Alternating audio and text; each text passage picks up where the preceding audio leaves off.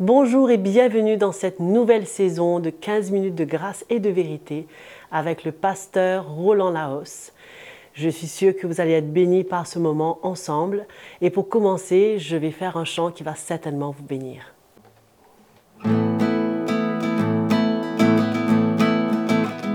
Je suis dans la joie quand on me dit Allons à la maison de l'Éternel. Je suis dans la joie quand on me dit Allons à la maison de l'Éternel. Un jour dans ses parvis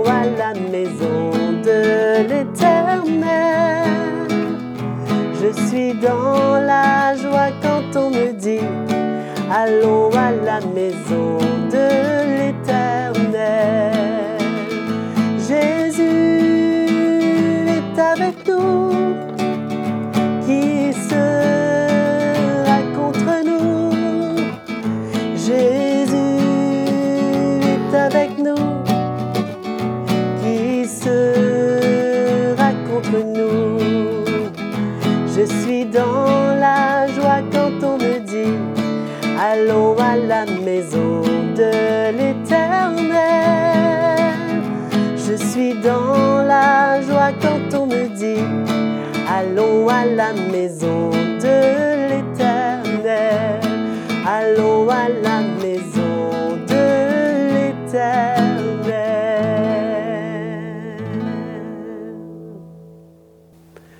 Voilà, je suis sûre que vous avez été bénis par ce chant et nous accueillons maintenant notre pasteur Roland Laos.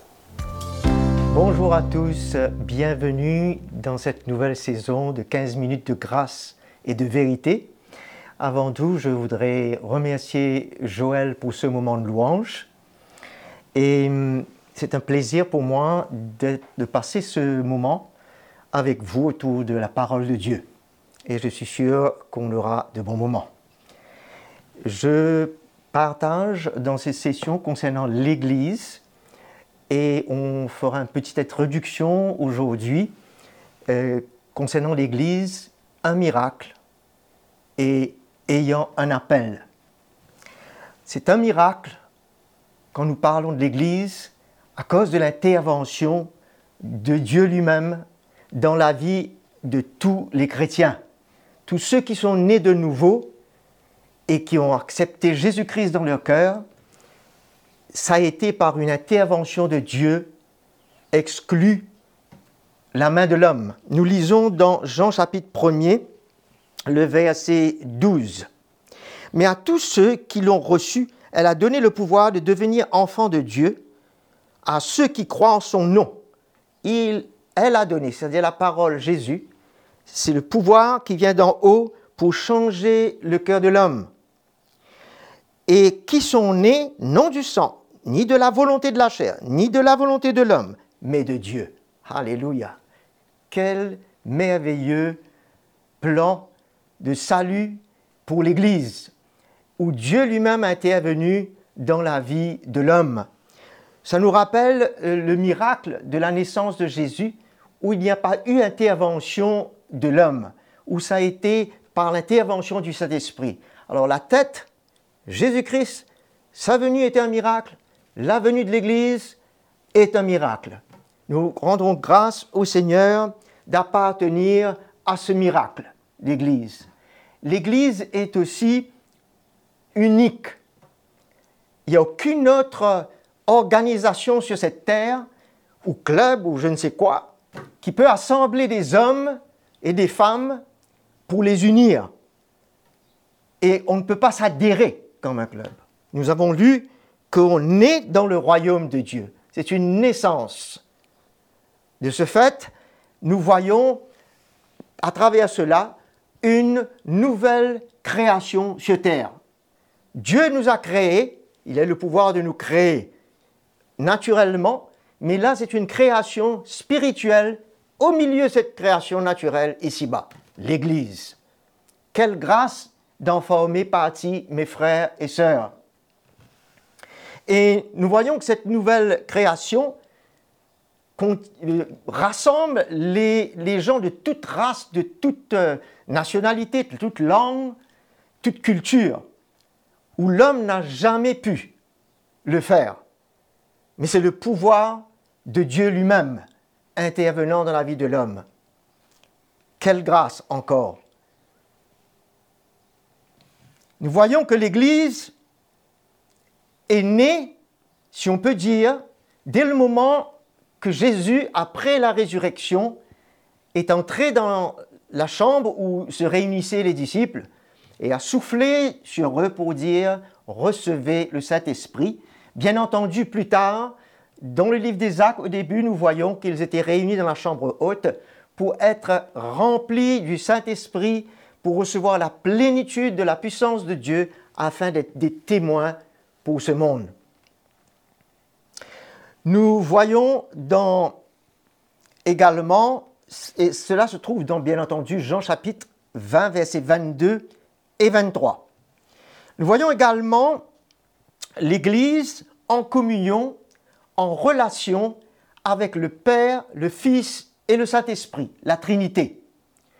Le Saint-Esprit habite en nous, nous sommes déjà en communion avec le Saint-Esprit, mais il nous emmène à être en communion avec Jésus et quand on connaît Jésus, on connaît le Père. Nous sommes en communion avec la Trinité.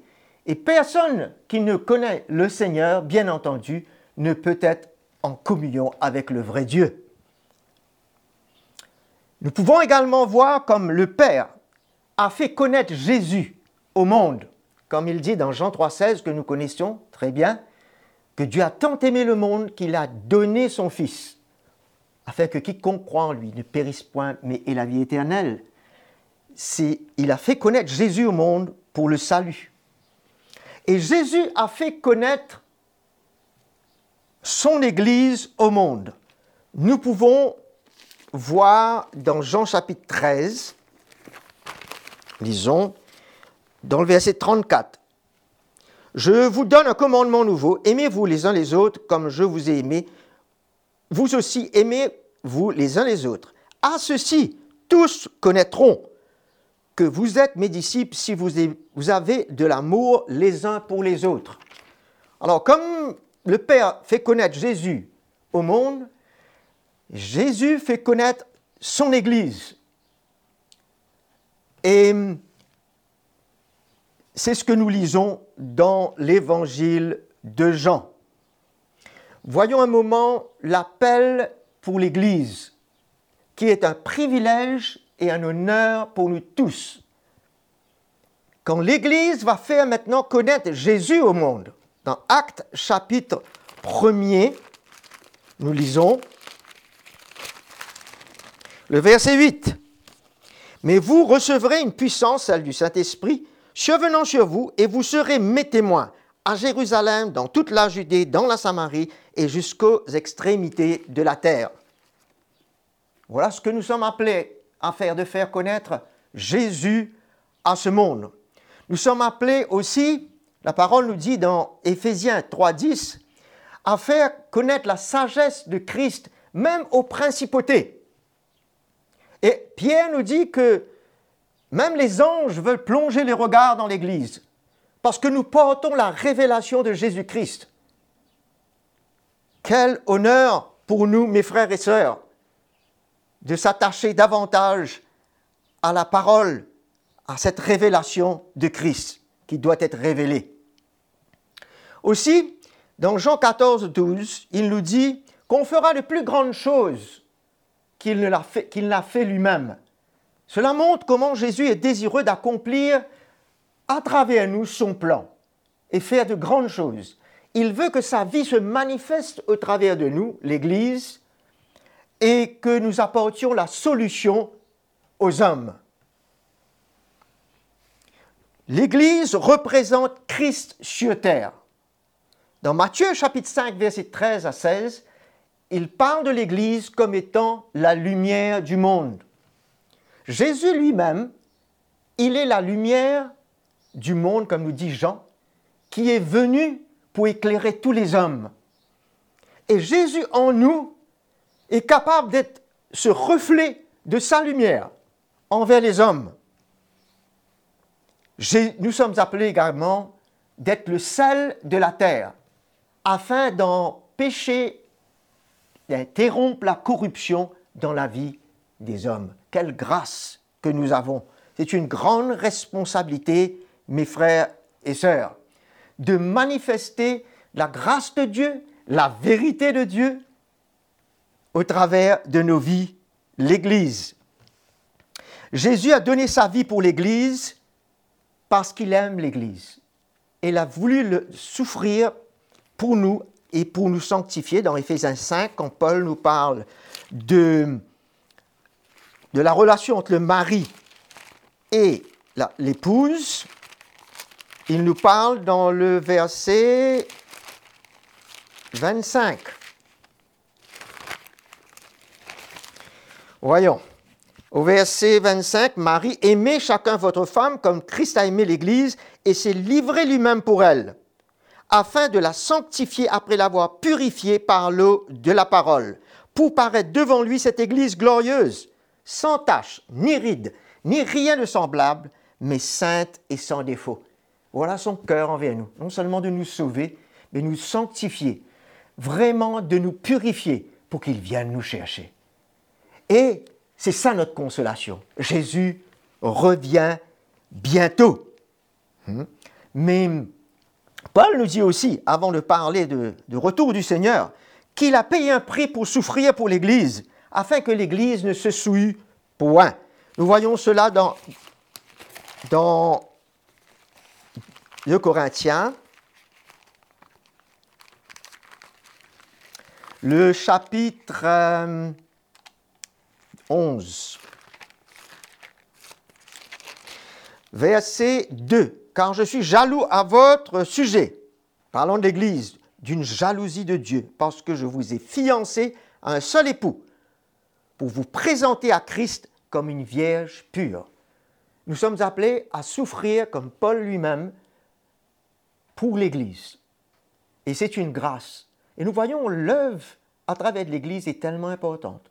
Pour ceux du dehors, comme pour l'Église elle-même, pour être construite. Nous en parlerons bien entendu plus longuement à ce sujet. Mais je veux lire avec vous dans Jean 14, pour terminer, dans Jean chapitre 14.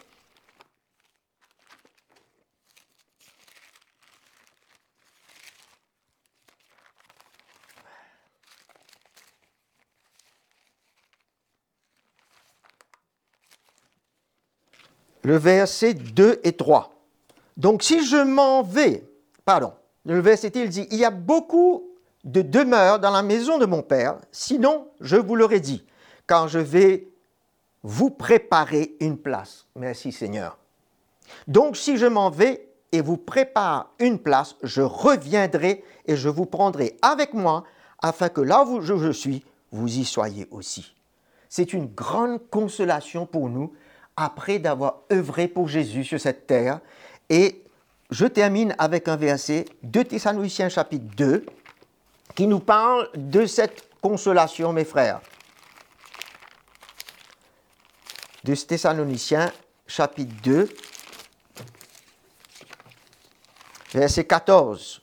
Cela, c'est à cela aussi qu'il vous a appelé par notre évangile pour que vous possédiez la gloire de notre Seigneur Jésus-Christ quand nous allons prendre ce glorieux. Ainsi donc, frères, demeurez fermes et retenez les instructions que nous, avons, nous vous avons transmises, soit de vive voix, par lettre. Que le Seigneur Jésus lui-même, que Dieu, le Dieu de notre Père, qui nous a aimés et nous a donné par sa grâce une consolation éternelle et une bonne espérance, c'est de le rejoindre et d'être transformé dans la gloire. Que cela console vos cœurs et vous affermisse en toute œuvre, parole et parole qui soit bonne. En d'autres mots, nous sommes consolés en travaillant pour le moment et en œuvrant pour lui, pour ce retour bientôt. Le Seigneur vous bénisse. Merci beaucoup d'avoir connecté avec nous, d'être présent. euh, je vous revois à la prochaine session. Merci. Voilà, c'était la fin de notre 15 minutes grâce et de vérité.